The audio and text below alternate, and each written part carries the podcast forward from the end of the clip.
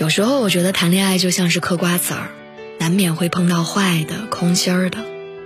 碰到了的话，你吐出来就好了，而不是琢磨着他为什么是个坏的。这是他爹妈该考虑的问题，而你只需要把他丢出去，就这么简单。不要让错的人折磨好的你。